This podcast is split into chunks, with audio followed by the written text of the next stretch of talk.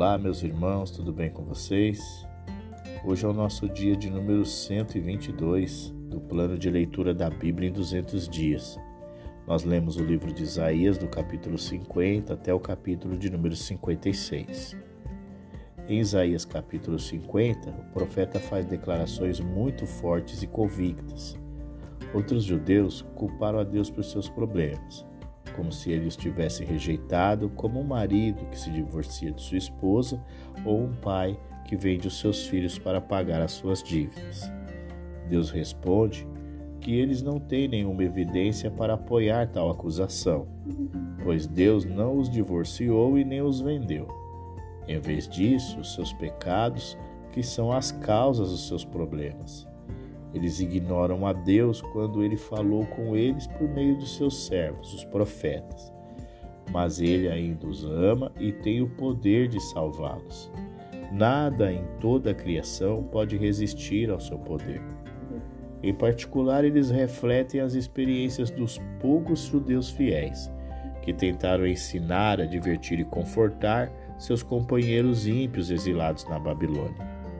A música se torna significativa quando aplicada às experiências do próprio Messias. O servo é ensinado por Deus dia a dia para que possa dar ensino e encorajamento a quem precisa. Embora as pessoas respondam com oposição e violência física, o servo não desiste. Ele aprende o significado da obediência pelas coisas que sofre. Ele persevera porque sabe que agiu sem culpa e que Deus está com ele. E se Deus está do seu lado, ninguém pode triunfar sobre ele. Aqueles que fazem acusações contra ele não o provarão culpado, mas serão envergonhados. Em um mundo de trevas, os crentes fiéis caminham com confiança e não caem, porque confiam em Deus. Outros que não confiam em Deus, mas fazem o seu próprio fogo para iluminá-los, descobrirão no final que o fogo os queima. Em outras palavras, quando as pessoas dependem de esquemas humanos em vez de depender de Deus, elas descobrirão no final que seus esquemas são a causa de sua queda. Em Isaías capítulo de número 51, o Senhor Deus anuncia que a salvação está a caminho. Para os judeus cativos, deve ter parecido quase impossível escapar das garras da tirana Babilônia, fazer a longa jornada por um território árido e então reconstruir seu país arruinado. Deus os encoraja com lembretes das coisas aparentemente impossíveis que ele fez por Israel no passado a própria origem de Israel foi uma espécie de milagre. Deus construiu uma nação a partir de um casal, embora o homem e sua esposa já tivessem passado da idade em que normalmente esperariam ter filhos. O mesmo Deus ainda está ativo e ele pode realizar um milagre novamente e restaurar Jerusalém. Desta Jerusalém reconstruída, a salvação de Deus se espalhará por todo o mundo. Esta salvação não será temporária e política, mas eterna e espiritual. Pessoas de todas as nações receberão nova vida e esperança quando conhecerem a Deus. Os israelitas devem ser encorajados ao ver o que Deus está prestes a fazer por meio deles. Eles não devem ter medo de seus opressores atuais um clamor dos israelitas cativos exorta Deus a agir em seu nome. Assim como ele derrubou o Egito, aqui simbolizado por Raabe, o dragão mítico do Nilo, e conduziu o seu povo através do Mar Vermelho e para Canaã, ele pode derrubar a Babilônia e conduzir o seu povo de volta a Jerusalém. Eles olham com expectativa para uma nova era quando a tristeza é banida e eles vivem em Sião em um contentamento ininterrupto. Deus tranquiliza Israel com a resposta de que ele é o Criador, o Eterno. Os inimigos de Israel, ao contrário, são apenas criaturas que um dia devem morrer. Israel não precisa, portanto, temer o poder e a fúria de Babilônia. Deus, o Deus da aliança de Israel, é o Todo-Poderoso. Ele está no controle de todos os negócios e libertará o seu povo cativo. Mais do que isso, ele lhes dará o seu ensino para que o conheçam e o sirvam. Jerusalém caiu, mas agora está prestes a se erguer novamente. O ataque babilônico a Jerusalém foi uma punição enviada por Deus para provocar o colapso da cidade e a destruição de Judá. O julgamento é comparado a uma bebida forte dada a uma pessoa para embriagá-la, de modo que ela cambaleia e caia. Esta bebida forte agora deve ser tirada de Judá e dada à Babilônia, para que ela cambaleie e caia. Deus destruirá a Babilônia como destruiu Judá. Em Isaías capítulo de número 52, o Senhor exorta o seu povo a abandonar a fraqueza, a fragilidade, o comodismo e a mesmice para revestir-se de força, poder, autoridade e ousadia. Em vista das promessas, o profeta exorta os judeus cativos a se prepararem para o retorno a Jerusalém. A cidade que os exércitos pagãos profanaram e destruíram será reconstruída para se tornar forte, santa e bela novamente. Deus redimirá seu povo da escravidão, mas não pagará ao dono de escravos, a Babilônia, qualquer resgate. Nos primeiros dias, os israelitas foram feitos escravos no Egito, embora fossem para lá em paz. Eles então se estabeleceram em Canaã, mas novamente caíram na escravidão. Alguns foram levados cativos para a Síria, e agora os restos são escravos da Babilônia. As nações opressoras não pagaram nada por ter seus escravos, e Deus não pagará nada para libertar os escravos. Em vez disso, ele punirá os proprietários de escravos, principalmente porque eles zombaram dele. Então os israelitas, em dúvida, verão claramente que seu Deus é o controlador da história. Muito feliz com essa lembrança do triunfo de Deus, o profeta retrata um mensageiro indo da Babilônia a Jerusalém para anunciar as boas novas de que Deus reina supremo. O povo de Israel retornará a Jerusalém e será reconstruído. Ela retrata os vigias em Jerusalém, regozijando-se ao ver o primeiro lote de exilados voltando para a cidade. Os espectadores de outras nações verão o poder de Deus exibido. Ao imaginar os primeiros exilados deixando a Babilônia, o profeta lembra aqueles que carregavam os vasos do templo para se manterem cerimonialmente limpos. Ele não pode deixar de contrastar a partida tranquila e ordeira nessa, nesta ocasião com o êxodo apressado do Egito, quando Israel partiu para sua terra pela primeira vez. A canção do servo enfatiza o contraste entre os sofrimentos de Israel nas mãos dos babilônios e a glória vindoura na nação restaurada. A canção faz mais do que simplesmente contrastar sofrimento e glória. Ela revela que os dois estão inseparavelmente ligados, que o sofrimento é necessário antes da glória. Mostra pela primeira vez que o servo deve morrer. Ele deve suportar o castigo do pecado antes de desfrutar da glória que Deus prometeu. A canção do servo fala dos sofrimentos de Israel nas mãos dos babilônios e de sua glória na Jerusalém reconstruída. Assim como as pessoas ficaram surpresas ao ver os grandes sofrimentos do servo, também ficarão surpresas ao ver sua grande glória. Eles ficarão mudos, por assim dizer, ao testemunharem uma cena mais gloriosa do que eles ou qualquer outra pessoa poderia ter imaginado. Em Isaías capítulo 53, o profeta vê a figura do Filho de Deus nos dias de seu ministério. Muitas pessoas Acham difícil acreditar que Deus dará a seu servo tanto poder e magnificência, porque quando olham para o servo, veem apenas uma pessoa comum de origens insignificantes. Eles o comparam a uma pequena planta crescendo em solo seco e infértil, tão diferente das árvores magníficas que se erguem majestosamente nas altas florestas.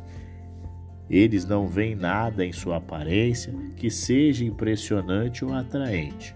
Ao contrário, quando eles veem a extensão de seus sofrimentos, eles se afastam dele com nojo, como pessoas enjoadas ao ver alguém doente.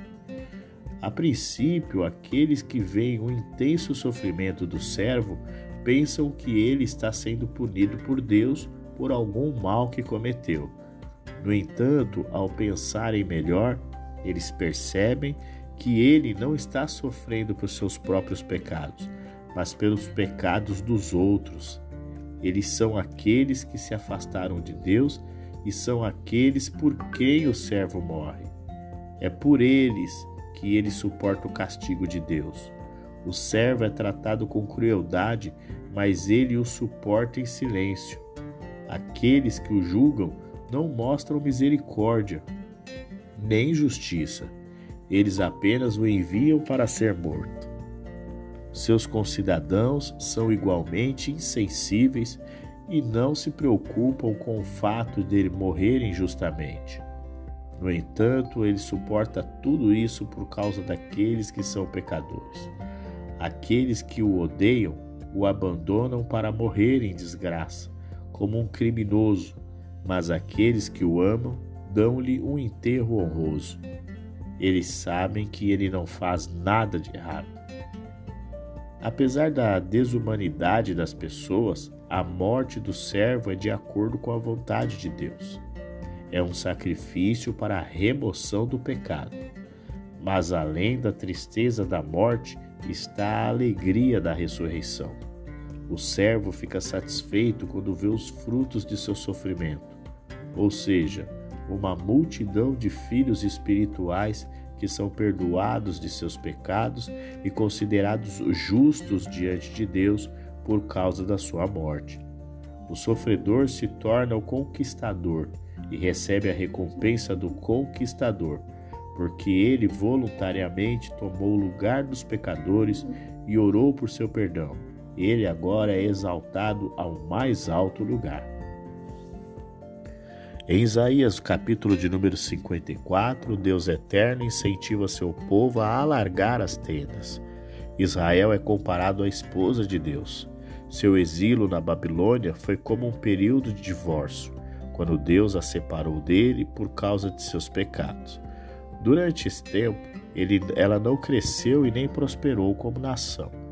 Ela agora deve retomar para retornar para Deus e para sua pátria onde produzirá maior aumento do que nos dias anteriores ao cativeiro.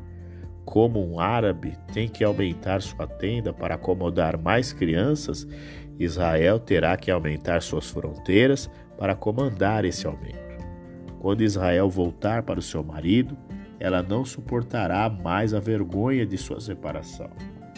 No amor, Deus vai perdoá-la e tomá-la de volta para si. Sua disciplina de Israel foi apenas temporária e agora ele espera um alegre reencontro e um relacionamento duradouro. Ele promete que não enviará a nação a um exílio tão vergonhoso novamente. O novo Israel, construído pelo próprio Deus, terá a beleza de uma cidade construída de pedras preciosas. Deus ensinará seus caminhos aos que moram na cidade para que a justiça e a retidão sejam os traços mais marcantes de seu modo de vida. Deus é o Criador do mundo, o controlador de todas as atividades humanas no mundo.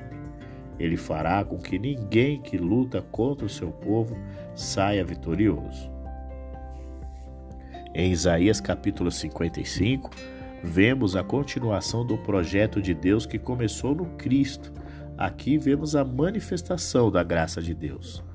Muitos dos judeus haviam tornado a vida razoavelmente tolerável para si próprios na Babilônia. O profeta sabia que eles estavam tão firmes que talvez não quisesse se desenraizar e enfrentar as amarguras da vida em sua desolada terra natal. Muitos estavam mais preocupados em tornar a vida mais fácil para si mesmos do que em conhecer a Deus e confiar nele para a sua provisão. Deus avisa contra essa atitude egocêntrica e os convida a confiar plenamente nele. As bênçãos que ele dá são gratuitas.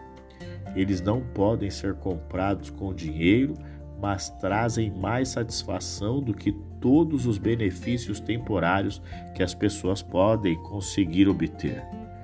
Se o povo atender aos propósitos de Deus para eles, as bênçãos divinas se estenderão muito além das fronteiras das nações restauradas.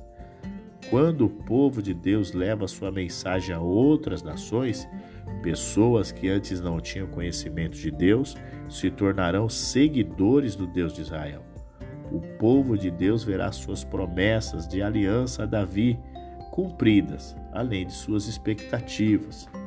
Primeiro, porém, Deus requer arrependimento. Quando as pessoas se voltam de seus pecados para Deus, ele as perdoa gratuitamente, de acordo com a sua misericórdia. Essa misericórdia é tão grande que está além da compreensão humana. O que Deus preparou para seu povo é maior do que eles jamais imaginaram. Tão certo quanto a chuva penetra no solo e faz as plantas crescerem, então a promessa de Deus de restauração de Israel se tornará. Deus conduzirá seu povo para fora da Babilônia e de volta para sua terra natal. O mundo da natureza se regozijará junto com o povo de Deus e sua terra se tornará frutífera novamente. Chegamos ao nosso último capítulo de hoje, capítulo 56 do livro de Isaías. O Senhor Deus mostra a todos os estrangeiros que estão dispostos a servi-lo como devem se comportar. Deus lembra seu povo que a vida da nação reconstruída deve ser baseada em sua lei. Isso se aplica tanto às leis que dizem a respeito à justiça social, quanto àquelas que dizem respeito às práticas religiosas. Quando os judeus voltaram para Jerusalém, alguns convertidos gentios voltaram com eles. Entre eles estavam vários eunucos possivelmente pessoas que antes estavam ligadas aos palácios da Babilônia e da Pérsia. A lei de Moisés deixava claro que os eunucos deveriam ser excluídos da adoração no tabernáculo, provavelmente para desencorajar os israelitas de se tornar seu, o seu próprio povo eunuco. Mas na Nova Jerusalém, todos os estrangeiros, eunucos ou não, que honram a Deus e guardam sua lei, devem ter permissão para adorar no templo junto com os israelitas piedosos. Amor e obediência a Deus são características físicas ou nacionais, são as coisas importantes aos olhos de Deus. O templo é para uso de todas as pessoas, não apenas dos judeus, porque a misericórdia de Deus é para todas as pessoas. Os líderes espirituais de Israel deveriam ter sido como vigilantes alertas, que advertiam o povo sobre esses perigos e os instruíam nos caminhos de Deus. Em vez disso, diz o profeta, eles são como cães de guarda preguiçosos e superalimentados que só podem dormir. Eles estão interessados apenas no ganho pessoal e não importam com as pessoas. Os líderes civis, comparados a maus pastores, são igualmente gananciosos e corruptos. E hoje encerramos então o nosso plano da Bíblia em 200 dias, o dia de número 122. Amanhã ainda continuamos no livro de Isaías, hein? Então eu aguardo você e até lá.